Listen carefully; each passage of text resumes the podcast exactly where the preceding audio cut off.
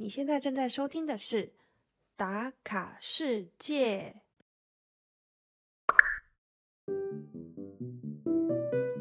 我们一行人从贝拉兹出发，目标前往南边小镇 j u l o g a s t a 中途呢有停靠了一站，那是自驾游才能够抵达的古希腊遗迹 Apollonia。这完全是托西班牙玩伴的福啊！小月才可以在阿尔巴尼亚多踩了一个景点。在这三个小时的车程里，我们在车上听音乐、聊天。假如有一天外国人要请你介绍台湾的流行音乐，你会推荐哪一位歌手或哪一首歌呢？在快抵达 j u g a s t a 的时候啊，狭窄的巷道与陡坡让九人座的小巴寸步难行。好家在当地人闪亮登场，上演了即刻救援，加上西班牙男团的团长高超的开车技术，终于顺利的抵达目的地。来吧，一起来和小月打卡 Giro Gasta，打开你的全世界。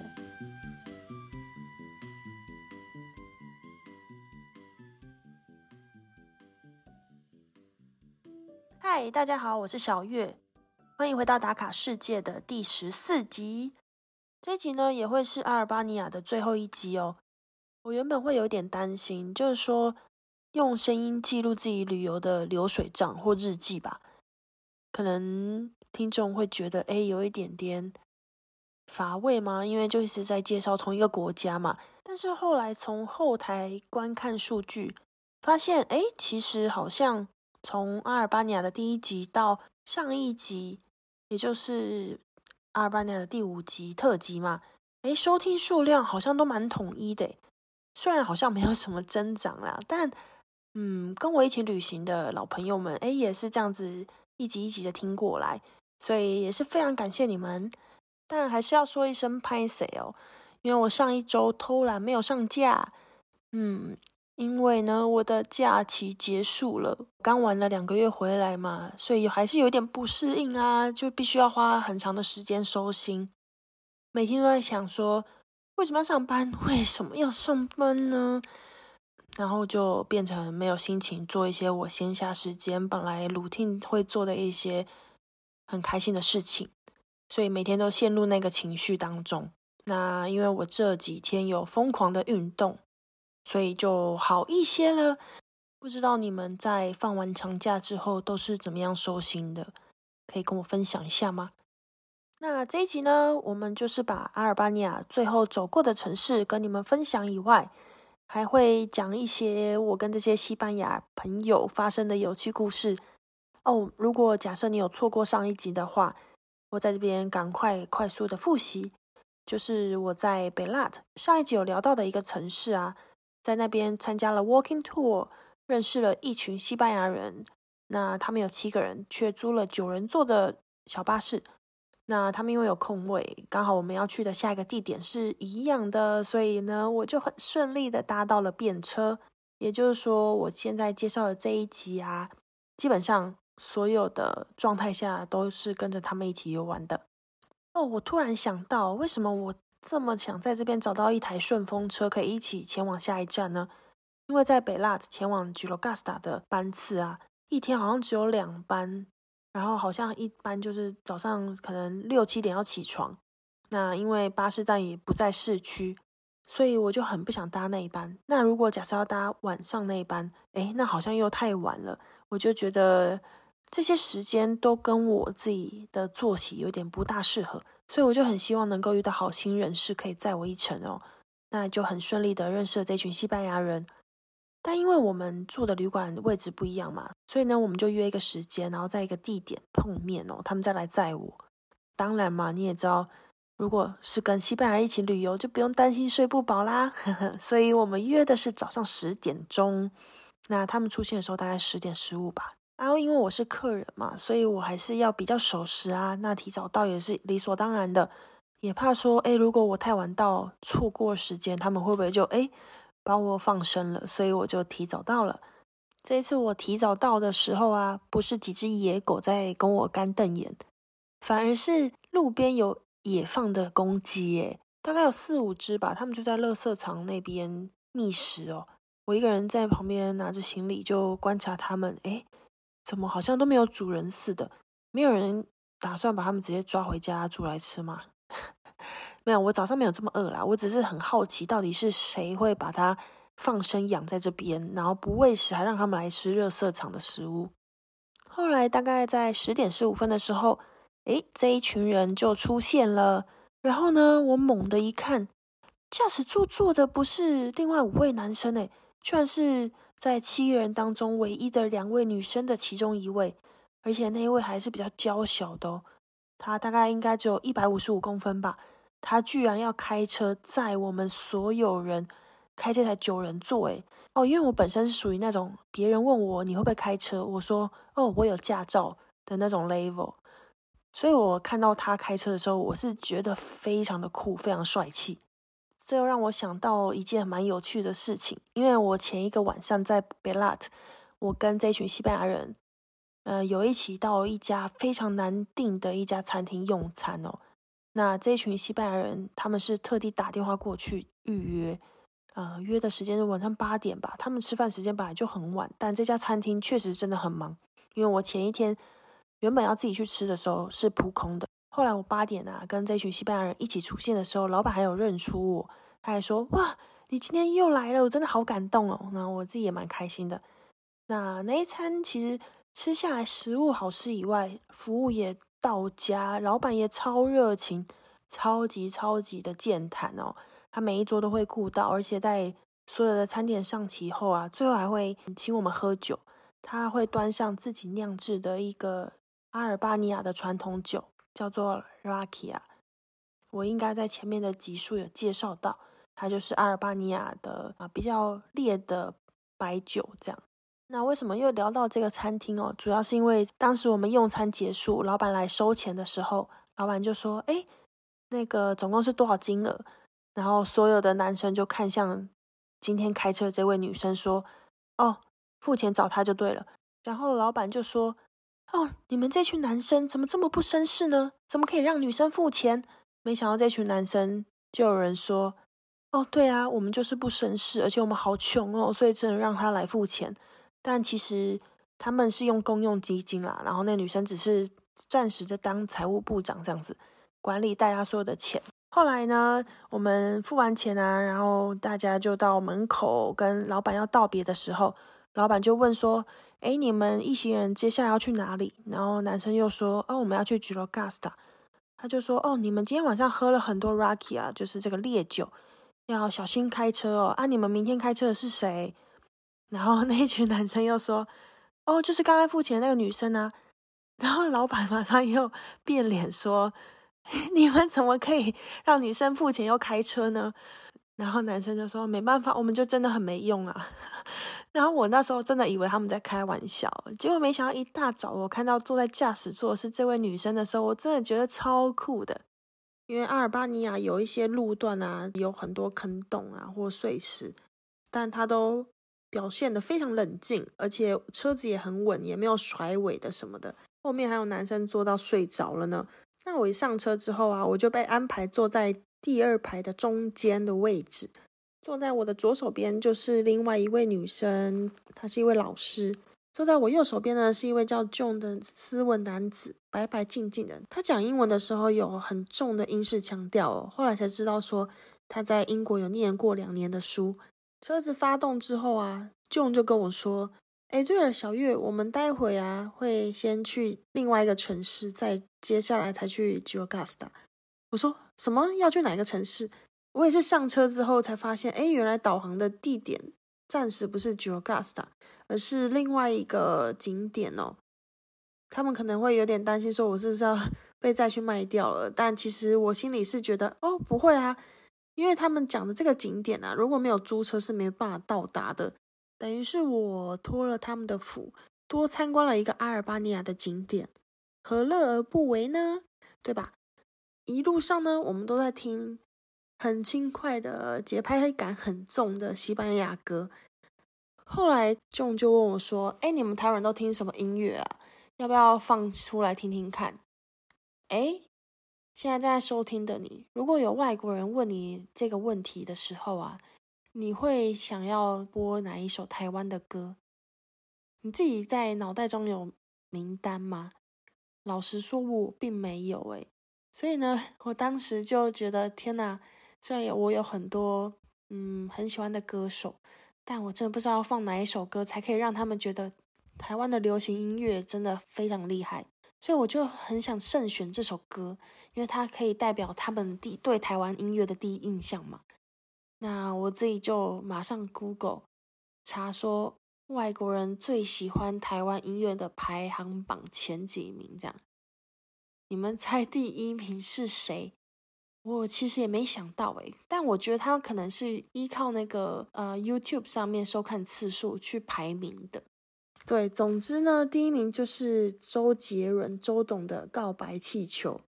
虽然它的旋律是蛮轻快的，但在播放的时候，西班牙人们的共鸣好像没有这么大耶。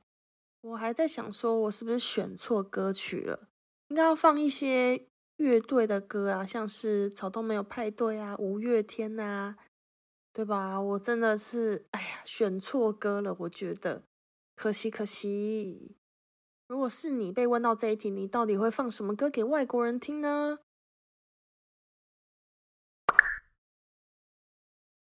随着音乐的陪伴呢，我们在一个半小时就到达他们想要去的景点。这个景点叫做阿波罗尼。我们停好车之后啊，就前往售票区去买票。那我其实从外观还不知道说这个地点到底是什么东西哦，一直到我进去参观才发现，哇，这个园区真的很大诶，它是一个从希腊殖民时期所遗留下来的遗迹。那刚刚有说这个名字叫做阿波罗尼，对吧？没错，它就是以阿波罗神为命名的一个地方。在公元前二二九年开始，由罗马人的统治下，当时是一个非常重要的城邦。他们甚至铸造了自己的货币。在整个遗迹啊，会有包含很多当时生活的形态，像是有罗马剧场啊、市集啊。甚至后来到公元二世纪，还修复了一个城市行政中心。现在呢，阿波罗尼绝对是一个阿尔巴尼亚最重要的古迹遗址之一。它的门票呢是五欧元，六百列克，大约是台币一百五十左右。停车是免费的。那也有像上一集提到的，说有学生票，但是你必须是阿尔巴尼亚的学生才有优惠。从买票入口进去啊，走一小段路，第一个到的地方是一座修道院以及一间博物馆。这间博物馆里面就是收藏着之前在这个遗迹挖到的所有的古物啊、文物啊等等的。我还在这边发现了一个十八禁的一个小雕像。我拍了一张照拿给西班牙人看的时候，他们还说。哎，你也看得太仔细了吧？我也不知道为什么，我就不小心注意到了。那在博物馆的一楼啊，也可以看到之前有介绍过的那种马赛克瓷砖地板，它有一区还是保留的蛮完整的。我们总共有八个人嘛，所以每个人参观的速度不一样啊。有人参观完就在呃修道院旁边坐下来休息等，那也有其他人哎比较认真的，就花了比较多时间。后来那个驾驶女驾驶呢，她就说：“哎，这园区很大耶，我们不能在这边太久哦。”他就派另外两个男生去把还没有参观完的人赶快抓过来，因为我们已经在这个博物馆还有修道院停留了大概一个小时的时间。因为团体的话，时间的掌控，哎，我觉得真的是蛮必要的。所以这女生真的多功能诶，她还担任起导游的责任。那我们离开这博物馆区啊，我们就往前继续走。沿路上啊，都有发现这个园区里面的植物照顾的非常好，而且也看到很多不一样的植物生态。然后呢，我们来到了这个园区最大的亮点，也就是罗马剧院以及我刚刚提到的行政中心。但真正保存下来的，就只有它的门面而已。它的大门就是由许多的希腊圆柱所组合而成。我们一群人就在这里拍了团体照，因为有人有带脚架，所以我们就定时自拍了一张剧照。我觉得真的是非常好的一个纪念哦。接着我们就来到了水塔，除了这个水塔之外，后来我们看到的所有建筑物啊，几乎都化为平地了，就只有旁边有放告示牌，有介绍说，哦，这个原本以前是市集啊，或是一般人住的房子等等的。所以我们就是透过这些照片去想象说，哦，原来以前的人在这边生活是什么样的样貌。我们走着走着，哎，其实就发现到了午餐时间哦。那西班牙人吃饭的时间真的比较晚，连午餐他们都一点才发现，哎，有点肚子饿了。那其实园区里面就有一间餐厅可以供游客用餐，但价钱就会比外面稍微贵一点点。嗯，不过我们考量就是说，开车比较不方便。如果我们到时候要找餐厅停下来用餐的话，那还要找停车的位置啊，等等的。所以大家就决定就在这里解决午餐。哦，在巴尔干半岛啊，其实大部分的料理都是以肉食为主。那我自己不是素食主义者嘛，那也没想到说我参加了这个西班牙七人团，没有一个人是素食者诶。诶，因为我在德国生活的时候啊，很常就是去用餐，就会有朋友说：“哦，我吃素，诶，可能要找跟素食有关的料理。”所以我们就很快坐下来点了一堆肉。老板说有羊肉啊、牛肉啊、猪肉、鸡肉。那因为我们八个人，所以我们就说：“哎，每一种肉都来两盘吧。”然后再点了几份沙拉，这就是我们非常简单的午餐。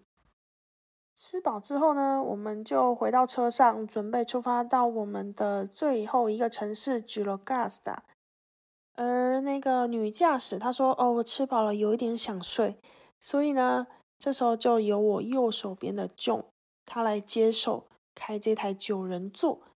先前那位女驾驶开车的时候，哎，不对，我不应该一直叫她女驾驶，人家也是有名字的吼。哎，讲到她的名字，我突然想到。当时在贝拉特吃饭的时候，有发现一件很好笑的事情。因为这个女生呢，她叫做赖达。听到的时候，我还跟她确认一下，你的名字是不是真的叫赖达？你知道赖达在台语是什么意思吗？她就很好奇的问我说是什么意思。我就回答说是 fire 的意思。因为我当时突然想不到打火机的英文要怎么讲，所以我就讲 fire。她就很开心说，我是一团熊熊的烈火。她就非常喜欢这个绰号。那整团的人也觉得蛮酷，就说那以后我们就叫你 Fire 好了。后来呢，我们那个团里面就有人抽烟嘛，就把打火机拿出来要点烟的时候，我就把它拿过来说：“哎，这个就是赖打，台湾台湾台语是叫赖打。”然后他就说：“等等，所以是 Lighter 不是 Fire 是不是？”我就说：“哦，对了，其实是 Lighter。”瞬间呢，整桌的人都笑翻了，就觉得：“哎，原来你是打火机，不是火啊！”哎呀。好像弱了那么多节，赖达就说：“你不应该公开这个事实啊，这样大家以后都会叫我打火机，不叫我火了。”他觉得火比较酷，我怎么觉得叫打火机也是蛮酷的？赖达，没想到有人叫这个名字，诶超酷的吧？总之，我要讲的是，赖达就坐到我的右手边嘛，然后换 j 开车。那赖达就跟我说。j 啊，还有坐副驾驶座的那位男生，他们两个是整团最会开车的男人。我说什么意思？他说：“哦，我们这整趟啊，遇到很可怕的路啊，就他没有开到山上去。他说，就是稍微再往右边一点，可能就会掉到悬崖下面什么之类的。”我说：“天呐，你们为什么要去这么危险的地方？”他就说：“他们当时也不知道。”但当时就是坐副驾的那个男生开车，那下山的时候就是换 j 开车，所以他们是轮流的开山路。嗯，我听到就觉得嗯蛮放心的。但其实这个赖达也是开的蛮好的。从 Apollo 里开到 g i l o g a s t a g o o g l e 说要开一个半小时，但我们应该开了快两个小时的车吧？因为在阿尔巴尼亚好像没有高速公路吧？虽然我是睡着了，不是那么确定，但我的印象是说，我们在开车的左右两侧还是居民有生活的地方，所以我们在开车的时候，如果发现人潮变多，车流量变大，哎，真的就是到了一个城市、乡镇的市区啊，等等的。大概开了快两个小时的时候啊，哎，车流量跟人潮真的越来越多嘛，所以我就知道 j o g a s t a 大概就在不远处吧。因为我们两团人都是把住宿定在旧城区哦，所以我们决定把车就往旧城区直接开。那新城区其实。是在我们一入市区就可以看得到了，而且比较特别的是，九卡萨的地形啊，旧城区它其实算是在一个小山坡上，所以我们先到新城区的时候是平路嘛，那可以直接用眼睛看到整座旧城区是在一个小山丘上面。哎，对于这种在山坡上面的城市，我心里都会小小的有一些期待，因为觉得应该风景会很不错，应该会蛮凉爽的吧。那我们要从新城区前往老城区的路是非常狭窄的，但也是不断的笔直上坡，我觉得应该有倾斜三十到四十五度这么陡哦。但因为他们开车技术很好，所以我根本就没有在害怕的。我们就跟着 Google 导航，从一条小路要开上去，但它其实也不能叫做小路啊，因为它算是一个从旧城区到新城区的一条主要干道，所有的居民可能都会从这里上下山哦。这样大概开了三四百公尺，大家开始觉得有点不妙，怎么说呢？因为路上的路况不是很好。我们还在旁边会看到很大堆的沙石啊，或者是石子。那路已经这么不宽了，还有这些障碍物，真的让我们进退两难。后来再开了一百公尺，就发现修路的路段占地面积越来越大，所以车子几乎很难可以再往前开了。John 就说：“不行不行，我们要回头。”那一听到这样，大家都想说怎么办？因为这条路感觉也没有掉头的地方，那在这么陡的坡，难道我们要倒车下去吗？John 这时候其实蛮冷静的，他说：“我们也只能倒车下去了。”这时候除了囧跟这个副驾驶以外，其他人都下车帮忙带路啊，就是说：“哎，这边快撞到啦，或是那个旁边有障碍物要注意什么的。”就是一直用西班牙文沟通。那我其实觉得蛮感动的，因为。感觉他们也没有说，哎，谁必须下去要帮忙做什么，当指挥官等等，大家都是自动自发的去做这件事情。我觉得这真的是一个非常和谐的团队耶。那 John 也真的很厉害哦，他真的就是这样子一路倒车，倒到了一个稍微可以插进去掉头的一个小路口。那他在到这个路口的时候啊，嗯，我们就在那边停下来讨论说。在看 Google 有什么方法让我们到达自己的旅馆的路径，这样，那怎么看都觉得好像只有这一条被堵住的路才有可能开大车上去啊，因为九人座嘛，你也知道它可能比小客车来的再体积大一点，所以它最好是不要找一些奇怪的小路，不然它进去就可能要像刚刚这样子出来是蛮囧的。后来在我们焦头烂额的时候。这时候，旁边有一间餐厅老板看到我们，他就说：“你们要去哪里？”我们就拿手机给他看，说：“哦，我们要去旧城区的这个地方，因为我们晚上要在这边住宿。”他又看了一下，说：“那你们就走这一条啊。”啊，他看了一下我们刚刚原本的走的路，他说：“哦，对，这边在修路。我真的真的为你们感到抱歉，我代表阿尔巴尼亚跟你们致上万分的歉意。我想说，这里是外交官来着吗？为什么？”呃，政府在修路，居民要来代表政府跟我们道歉呢。嗯，这也是蛮特别的经验。那他又说这条路走不了了，我看一下你们去的地方啊。然后他就研究了一下地图，他就说等我一下。我们就想，好吧，那他可能要去找他的朋友再来帮我们解决吧。那没有想到呢，他就进去他的餐厅拿了车钥匙出来，他就说。好，我带你们走，Follow me。他叫我们赶快其他人上车，叫驾驶就跟着他的一台墨绿色的小客车走。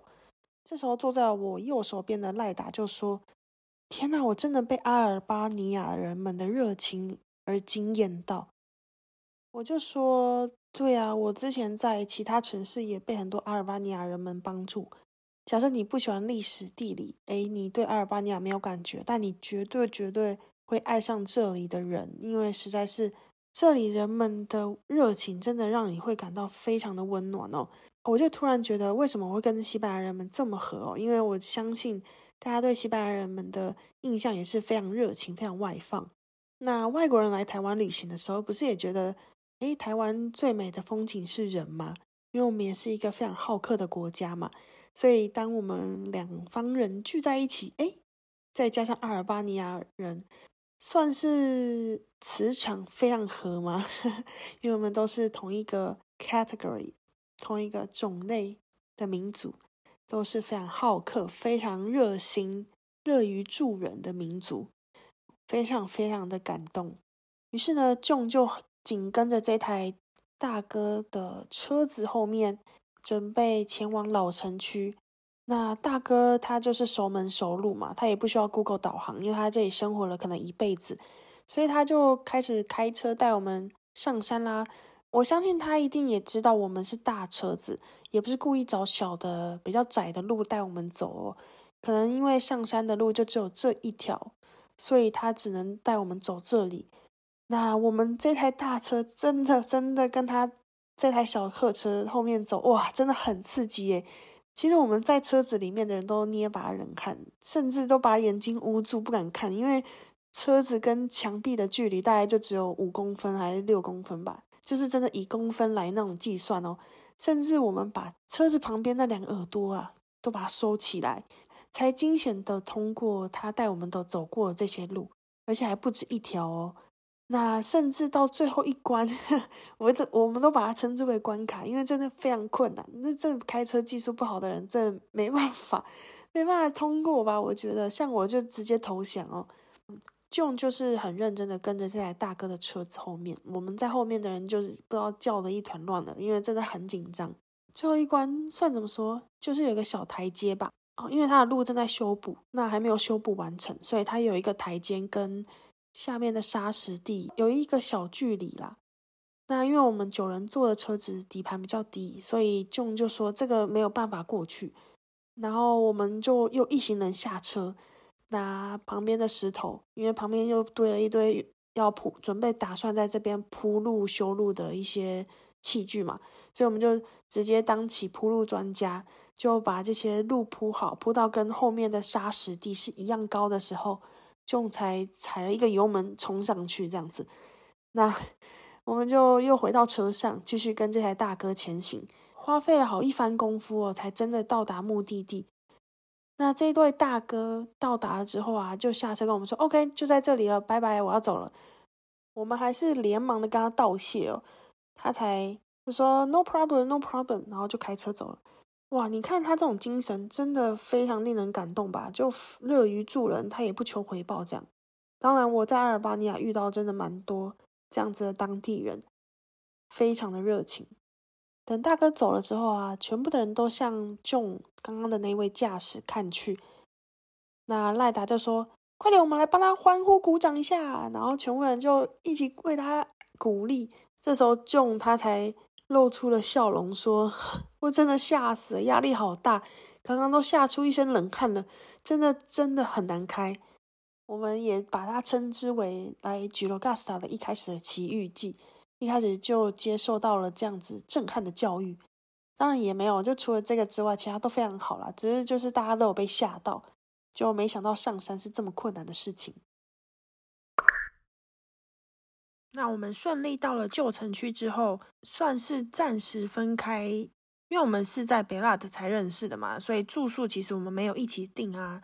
那我自己就先前往我的旅馆去放行李，我们就说好，哎，那晚餐的时候再见。那这段时间大概有三个小时，就看看自己要去哪里逛，或者是在旅馆休息。既然都来到了这个吉罗加斯塔小镇啊，就一定要介绍一下这个小镇它的特色在哪里。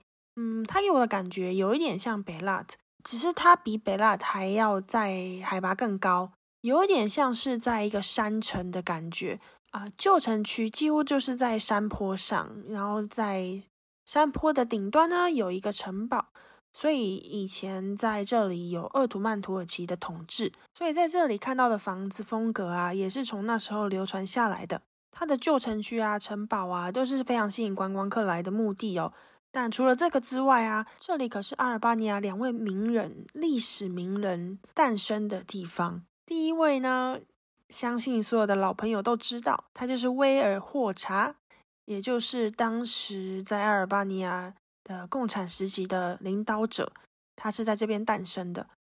而另外一位呢，是阿尔巴尼亚非常有名的小说家，叫做伊斯梅尔卡达莱 （Jurgasta），也就是这两位名人的故乡。嗯，在查资料的时候啊，通常我们会发现每个城市都有自己代表的一个特色图。很多可能写文章的布洛克当做文章的首图，在吉罗加斯塔最常被当做首图的景点，就是在旧城区的老街。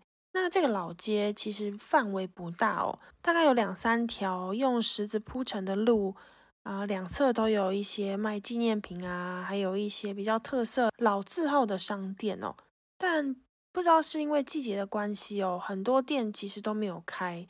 那也有听当地人说，因为之前 Corona 的关系，在前两年没有观光客前来，导致很多店都倒闭了，所以很多商店啊空无一人，你可能只有看到外面有招牌哦，蛮可惜的。但是在所有老街汇集的一个小广场，那边是最热闹的地方。那里呢，就可以看到有很多阿尔巴尼亚的手工艺品啊、吊饰啊、磁铁啊，就是贩卖一些特色商品啦。很多人来这里游玩都会在这个广场取景，像这一集的 Podcast 封面啊，就是在这里取景的。除了贩卖这些比较有特色的商品之外，在商店的。二楼的部分呢，就是很多老旧的房子。那他们有的像是有木头制的屋顶啊，方方正正的窗户啊，整体看过去还蛮统一的。哦，在这个广场的旁边呢，还有一个清真寺。时间一到，绚丽塔就会播放音乐嘛。那当地人很多人就会到这里做礼拜。而在这个老街呢，往上走一点，就会发现有城堡的指示牌。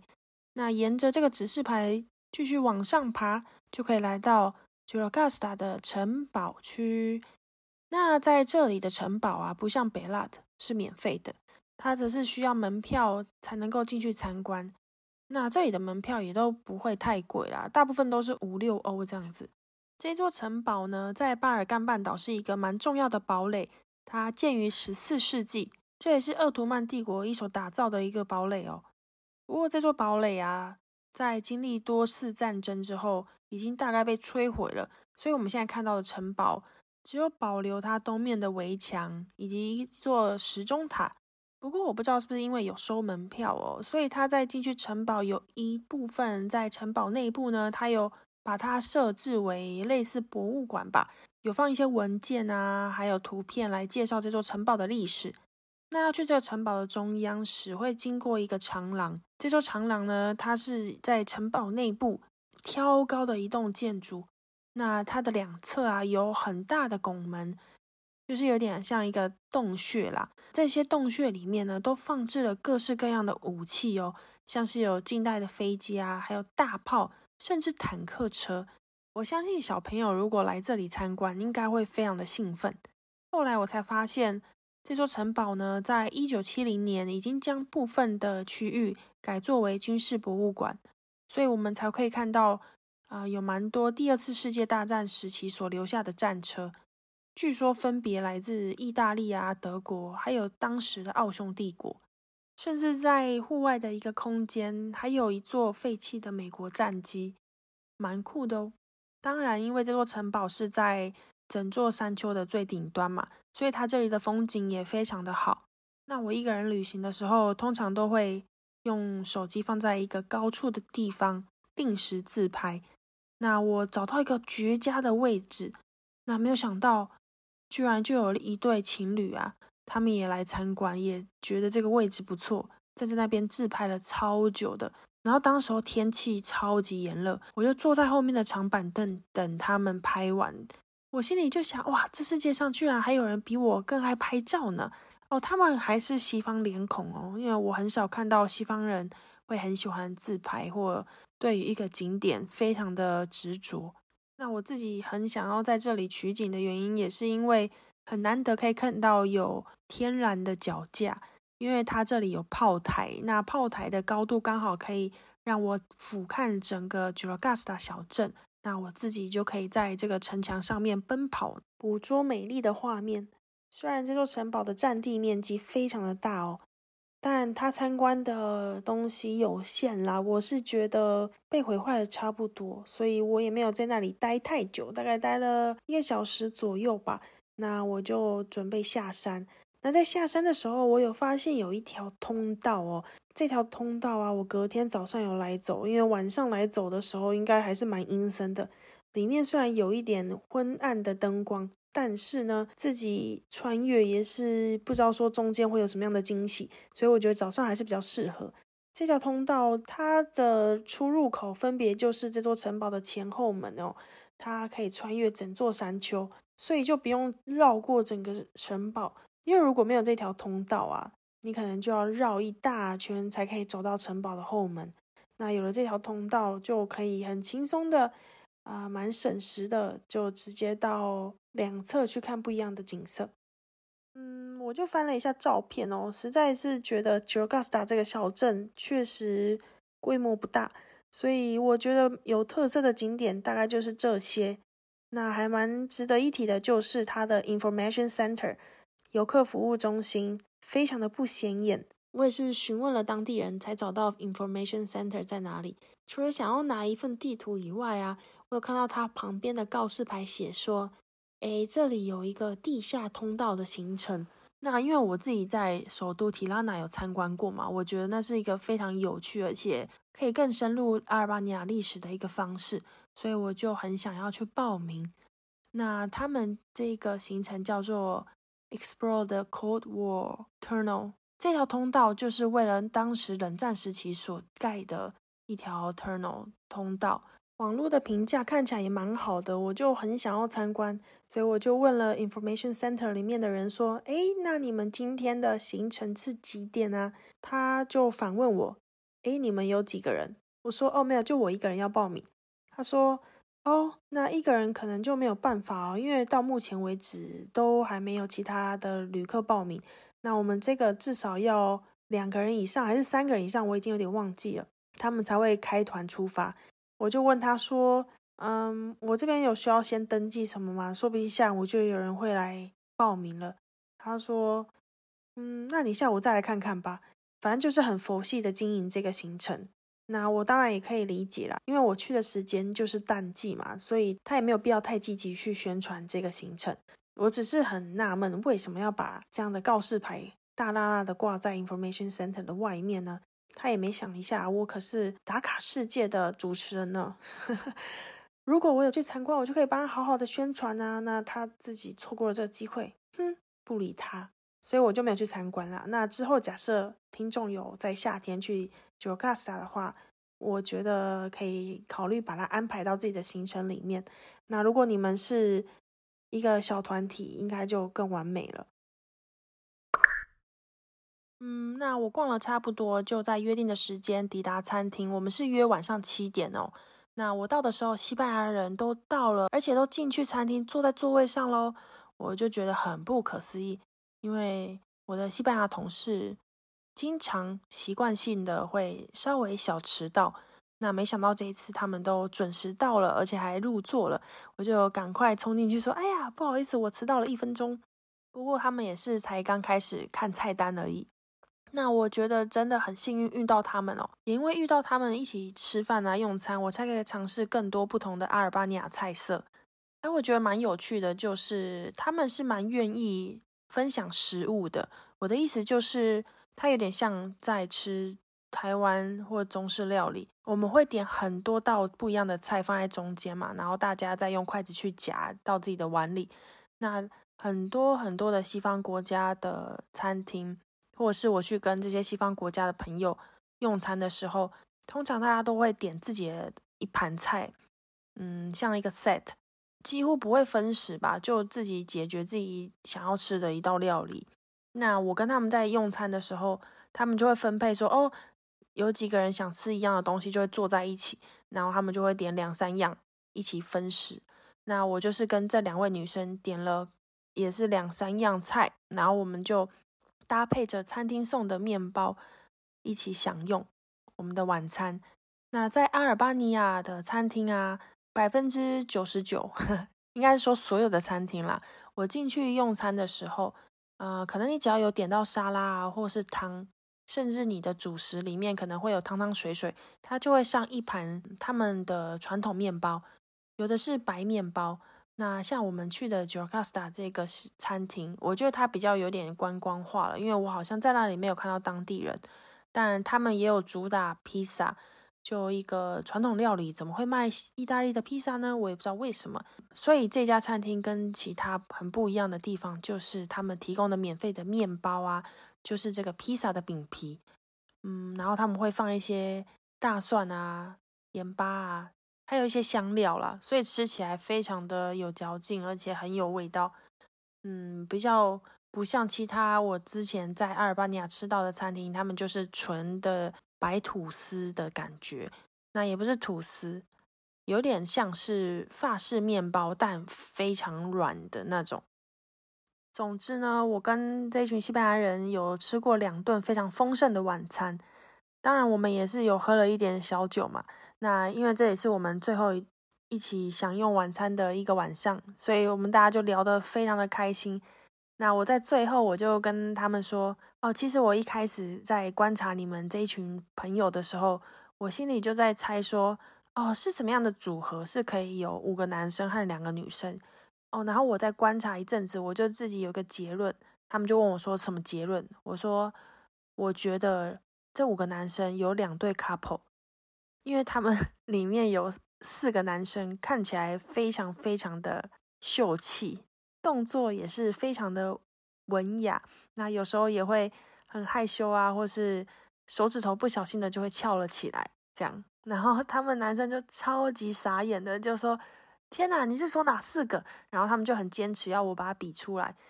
除了这个之外啊，他们还问我说：“那你觉得是谁跟谁在一起？”然后我就。随便乱指了一下，我说：“哦，这两个人感觉他们三不五时就要抱一下，或者是他们可能在走路的时候都会走在一起。”我就觉得他们两个是一对这样，然后他们也很配合，两个男生就真的抱在一起说：“哦，原来我们是灵魂伴侣啊！我们一直都不知道这件事情，就非常的配合演出。”其中有个男生就非常不能接受这个事实，他说。为什么你会觉得我是 gay？我哪里看起来像 gay？反正那个画面就大家真的是笑疯了，就觉得我怎么会有这样的想法？那当时我自己听到他们有女朋友的时候，我自己也是很吃惊。我想，真的假的？我猜测错误吗？我的雷达这么差吗？为什么我感觉他们的言行举止都跟我的小 gay 蜜非常的像呢？然后他们就不甘示弱，还问我说：“那你不觉得他们两个女生也走得很靠近吗？你不觉得他们两个也在一起吗？”我说，嗯，完全没有这感觉，你们比较像。然后他们又整个崩溃。那因为我们真的是玩了两天，比较熟了嘛，所以接下来我们彼此问的问题都非常的辛辣。其中就有一个男生说：“那你觉得谁是零号，谁是一号？就假设我们是 couple 的话，那你觉得谁是在上面，谁是在下面，或者谁是躺着都没做事这样子？” 然后我就随便乱比，我就知道那个。一直没办法接受这个事实的男生，他的反应非常的有趣，然后会很激动，所以我就指着他说：“哦，你就是那个躺着都没做事的人。”你知道，当我说出这一句话之后啊，他崩溃完，他的第一句话回我是什么吗？他居然回我说：“Taiwan is part of China。”然后我就笑疯了，我就说他也反应太快了吧。总之呢，我们那一顿晚餐也是吃的笑到。肚子痛那种，而且我们双方都是还蛮开得起玩笑的，所以其实里面有一些很闲适的话题。那因为打卡世界一直以来好像都不是走这风格的，我就不方便继续描述下去了，太多 detail 了，你们就自己发挥自己的想象力喽。那我们晚餐结束后啊，我就说：天哪，我们明天就要道别了呢。然后他们就说：我们决定去买啤酒，一起回到他们的旅馆喝一杯。跟我送别这样子，于是我们就到了商店，买了八瓶啤酒。那回到他们的旅馆，他们的旅馆有一个小阳台啊，这小阳台就是在他们的旅馆的顶楼，所以空间还蛮大的。所以我们八个人就坐在那里，边赏月、看星星，然后边聊天。不过绝大多数的话题还是围绕在男生没办法接受，我觉得他们是 gay 的事实。我现在想到还是觉得很好笑。我应该会放我们的合照在打卡世界的 Instagram 或 Facebook 上面。你们在评评理，看我的直觉到底是有多少落差，或是他们还不够认识自己。好哦，那这一集差不多就到这里。嗯，我觉得满满的回忆都是来自于这一群西班牙人，非常的感谢在路上遇到了他们。那我们现在也一直有保持联系，也希望你会喜欢我们发生的故事。下一集呢，我们即将会离开阿尔巴尼亚。前进科索沃，嗯，这是另外一个非常神秘的国家，所以有兴趣的人千万不能错过哦。